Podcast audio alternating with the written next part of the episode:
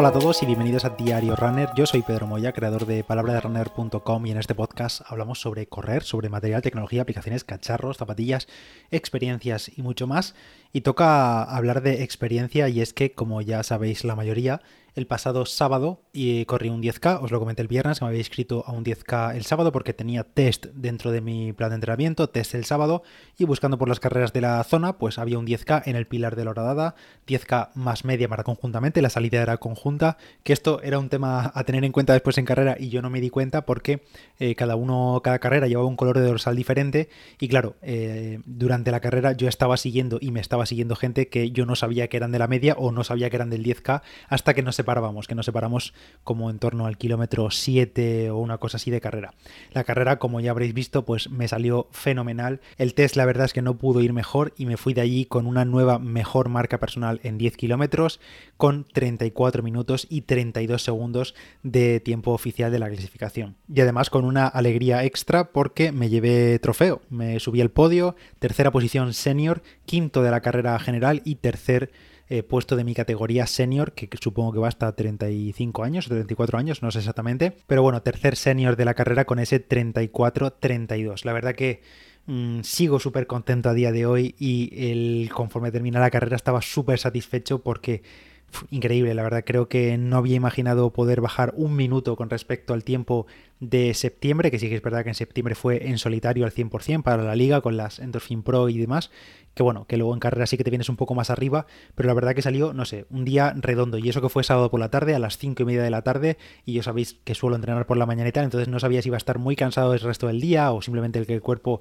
no se iba a activar, pero sí, la verdad que el cuerpo se activó y de qué manera, y salieron unos ritmos geniales, y yo cuando seguían pasando los kilómetros en carrera y seguía viendo que iba 3.22, 3.23, 3.25, 3.29 creo que fue el kilómetro más lento, pues yo estaba encantado. Obviamente a, un nivel de esfuerzo bastante alto, sobre todo los tres últimos así, pero bueno, os voy a contar poco a poco. Y antes de continuar, hablamos del patrocinador del episodio de hoy, que vuelve a ser BP, y es que BP vuelve a tener grandes noticias para todos los conductores, porque cuando vayas a repostar a una de sus estaciones de servicio tendrás un ahorro de hasta 40 céntimos por litro en la península y Baleares, y si estás en las Islas Canarias, el ahorro es de hasta 35 céntimos por litro, incluyendo además la bonificación del gobierno.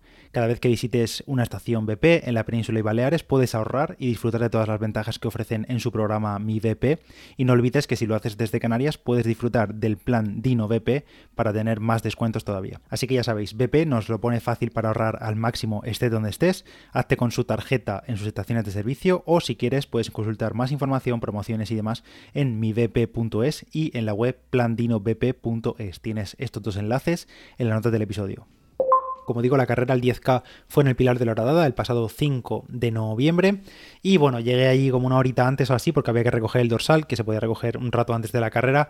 Y nada, pues recogí el dorsal, lo típico que ves a gente y tal, y me fui al coche a cambiar. Me cambié una media horita antes y ahí me tomé a falta de media hora antes de ponerme a calentar y tal, un gel, un Energy Gel de Procis con cafeína, que creo que llevan 80 miligramos de cafeína esos geles y 31 de hidratos de carbono y me lo tomé como media hora antes de empezar la carrera. Y listo, que luego, por cierto, la carrera empezó súper puntual a las 5 y media en punto y casi nos pilla desprevenidos a todos porque no hicieron ni cuenta atrás ni nada, directamente pistoletazo de salida, pero bueno, yo estaba ahí puesto en segunda fila prácticamente porque tenía un corredor por delante, pero intenté ponerme lo más adelante posible después de calentar y el calentamiento pues fue clásico calentamiento de Pedro, básicamente menos de un kilómetro al trote, una cosa así, alguna aceleración para subir un poquito el pulso y listo. Hacía muy buena temperatura, la verdad yo tenía miedo de que hiciese mucho viento porque durante todo el día y el resto del fin de semana hizo bastante viento, pero se ve que por la tarde se calmó o allí en aquella zona se calmó bastante pero sí que hacía un poco de pues airecito fresco, digamos. Yo igualmente iba en tirantes, en malla corta, full tirantes. Eh, obviamente no hace frío ni mucho menos todavía, y menos en esta época y menos en esa zona, pero hacía fresquito, hizo buena temperatura para correr. No sé si puedo ver por aquí la sensación térmica. Bueno, Strava da 22 grados, pero me parece mucho 22 grados. Yo diría que hacía bastante menos de 22 grados. Bueno, a las 5 y media de la tarde dieron la salida y automáticamente salimos flechados. Como digo, habíamos estado mezclados tanto los de la media maratón como los del 10K, entonces no sabíamos quién era quién, pero bueno, salimos directamente en cabeza un grupito de 5, 6, 7 corredores que hicimos el primer, los primeros metros salieron, pero literalmente volando. Yo no sé a qué ritmo íbamos, pero íbamos volando. También es verdad que estábamos hiper frescos porque acabamos de arrancar, pero de eso que salimos volando, miro el reloj así de refilón y creo que en algún momento vi 3.05, una cosa así. Tanto es así que el primer kilómetro me lo pitó a mí el reloj en 3.15, 3 minutos 15 segundos. O sea, aquí íbamos súper rápido y yo dije, bueno, me voy a aflojar un poquito porque si no aquí voy a reventar como siga este ritmo, que en ese momento iba bien, pero se podía hacer muy larga la carrera. Y sobre todo porque no esperaba ir muy acompañado durante toda la carrera. Como digo, salimos 5, 6, 7 corredores en primera fila, por delante, y apenas un kilómetro eh, ya estábamos bastante espaciados. Se fueron como tres o cuatro corredores por delante, o, o cinco o seis, la verdad que no sé exactamente la cantidad de gente y algunos de ellos iban a la media maratón. Entonces, bueno, yo no les tenía en cuenta ni nada. La cuestión es que, como de costumbre, conseguí quedarme 100% en solitario a partir del kilómetro 2, una cosa así. Sabía que tenía gente por detrás porque oía sus pisadas y en algún giro intentaba girar así un poco la cabeza a ver si venían por detrás y nos podíamos enganchar o colaborar y algo, pero más o menos hasta el kilómetro 3, digamos, había como una rambla que se bajaba completa, kilómetro 3 y medio, 4, tenía ya a alguien muy cerca detrás, eso era el kilómetro 3 y medio, una cosa así, me pilló bajando la rambla, que era una bajada que luego había que hacerla en sentido contrario, es decir, subiendo la rambla. Y justo cuando empezamos la, subida me pasó y me puse a su rueda. Teníamos por delante a otro corredor, apenas 10-15 metros, y yo eh, y en la subida de la rambla pues me enganché a este otro corredor y dije, vale, que no se te escape, que no se te escape y vamos subiendo. No se subía mucho, a lo mejor te digo de eh, más menos 10 metros entre la bajada y la subida.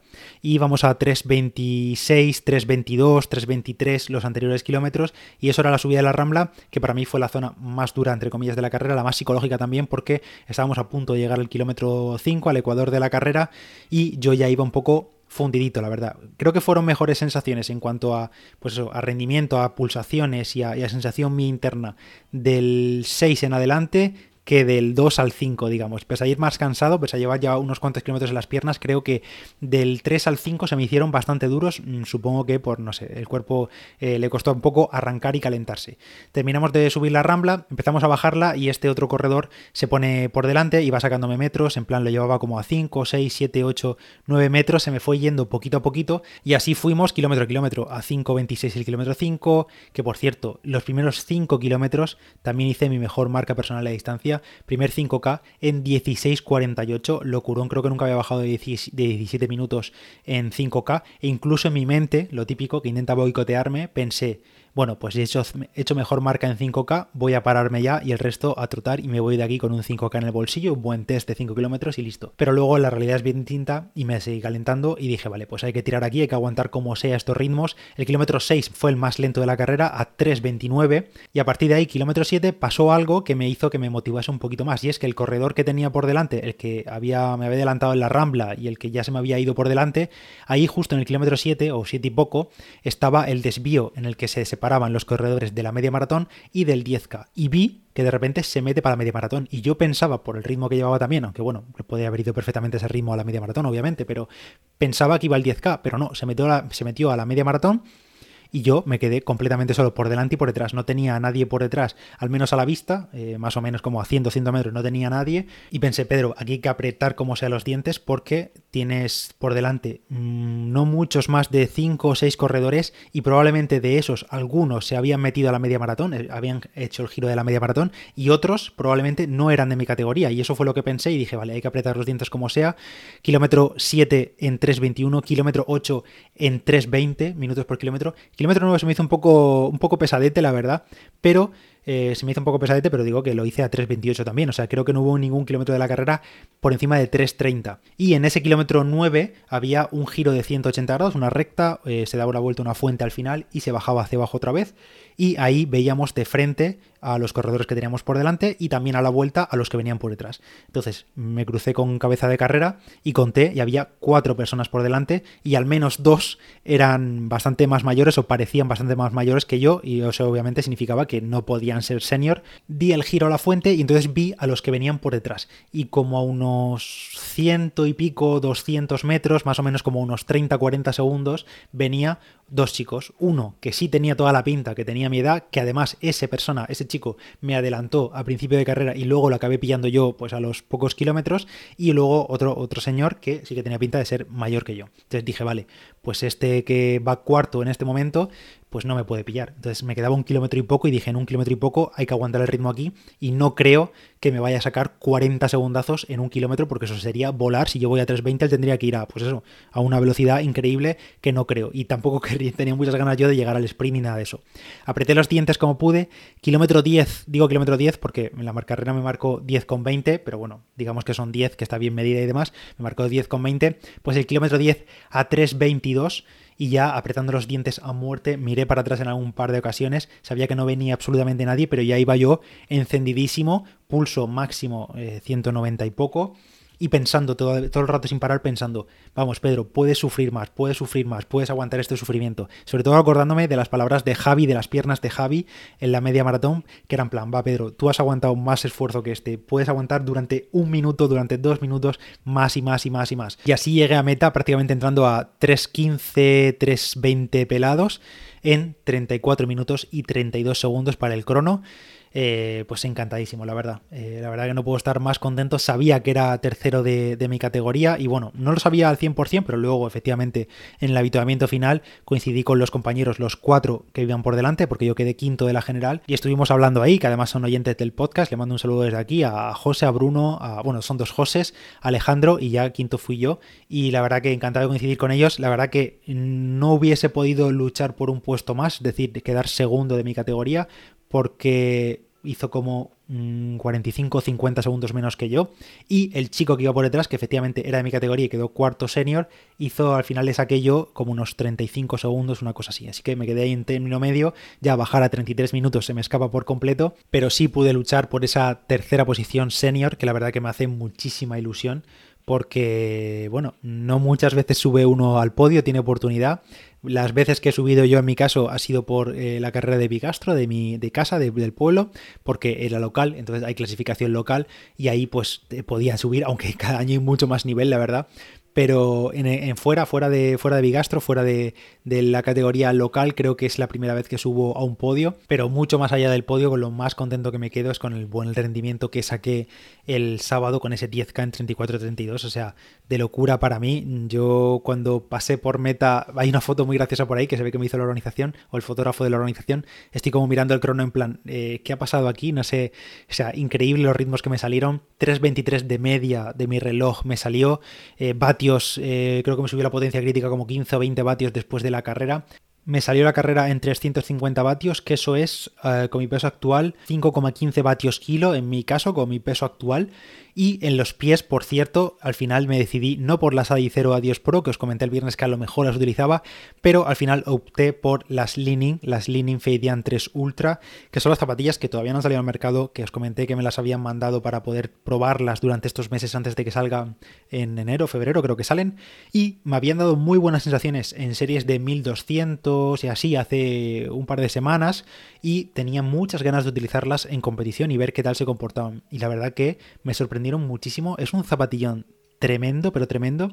Me dieron muy buena respuesta. En giros quizá no es su fuerte, sobre todo lo noté en los giros de 180 grados, que bueno, al final con siendo zapatillas de perfil alto, como la enorme mayoría hoy en día, pues los giros hiper cerrados y de 180 grados no le sienta bien a ninguna. Pero bueno, aún así cumplieron más que de sobra. Y siempre está la duda aquella de ¿qué hubiese hecho con las Vaporfly? ¿Qué hubiese hecho con las Alphafly? Bueno, pues no lo sé, pero las Lini me funcionaron fenomenal y se quedan para el recuerdo en esta mejor marca personal en 10K a noviembre de 2022. No sé hasta qué punto podré mejorar estos tiempos. Evidentemente la mejora no puede ser de un minuto eh, en dos meses, porque no puede ser, porque al final eh, no se mejora tanto en tan poco tiempo. Supongo que también la razón es porque hace dos meses podría haber hecho menos, pero al haber sido en solitario, pues no, no tiene las condiciones de carrera, la motivación y, y, ese afán de querer superarte y de querer seguir sufriendo como el que puedes tener en una carrera presencial con dorsal, sabiendo que tienes gente por delante, gente por detrás, que además puedes optar a un podio y tienes la motivación extra y encima, pues qué mejor broche de oro que ese tercer puesto y que esa mejor marca personal. Y respecto a las zapatillas Linin en cuanto a recuperación muscular y conservación de piernas y tal, pues la verdad que muy bien porque el domingo a primera hora salí a hacer tirada larga 29 kilómetros a 4.28 de media, aunque fui hice así como un bloque de 5K a 4, después un progresivo, pero bueno, una tirada en total de 29 kilómetros en 2 horas 10, un poquito menos, y los hice estrenando las New Balance RC Elite V2, una zapatilla que no había probado, la verdad que he probado muy poquitas New Balance y tengo estas RC Elite V2, que digamos que es el tope de gama, la, mm, bueno, ahora han sacado la, la SC Elite 3, que también la tengo de camino pero no había tenido oportunidad de probar esta RC2 y la verdad una espuma súper blandita y aunque diría que no es tan reactiva la espuma y la zapatilla no es tan dinámica y tan pues rápida como Metaspeed, como AlphaFly, como Endorphin Pro, diría que no están a ese nivel en cuanto a rapidez, sí me parece una muy buena zapatilla para tiradas largas, para entrenamientos largos, obviamente para maratón, pero todo depende también del ritmo que vayamos a llevar y seguiré probándolo durante las próximas semanas y también a, partir de la próxima semana espero que me lleguen las Supercom Elite 3, que es la nueva versión esta que han sacado. Bueno, de momento solo están en los colores de Nueva York, de la maratón de Nueva York, que fue el pasado fin de semana, pero seguramente pronto salgan en más colores. Así que os contaré más sobre ellas. Y hasta aquí esta crónica de esta nueva mejor marca personal en 10K. Espero que os haya gustado. Si tenéis cualquier duda, ya sabéis que no no estoy preparando específicamente 10K ni mucho menos, todo esto viene como consecuencia del entrenamiento para la media maratón y demás de los últimos meses, así que muy contento de seguir recogiendo frutos, me encuentro en un estado de forma súper bueno, eh, cruzando dedos porque no me duele casi nada, siempre hay alguna molestia y tal, pero nada que no me impida correr y espero que se mantenga ese estado y se mejore en las próximas semanas y meses, eh, porque hay más objetivos que cumplir. Así que nada, yo soy Pedro Moya, palabra de runner en Instagram, me podéis buscar por ahí y por Strava si queréis ver esta carrera, eh, la fotografías y demás. Y nos escuchamos en el próximo Diario Runner. Gracias a todos los que dejáis valoraciones en Apple Podcast y en Spotify de 5 estrellas, agradece muchísimo. Y nada más, nos escuchamos en el próximo. Chao, chao.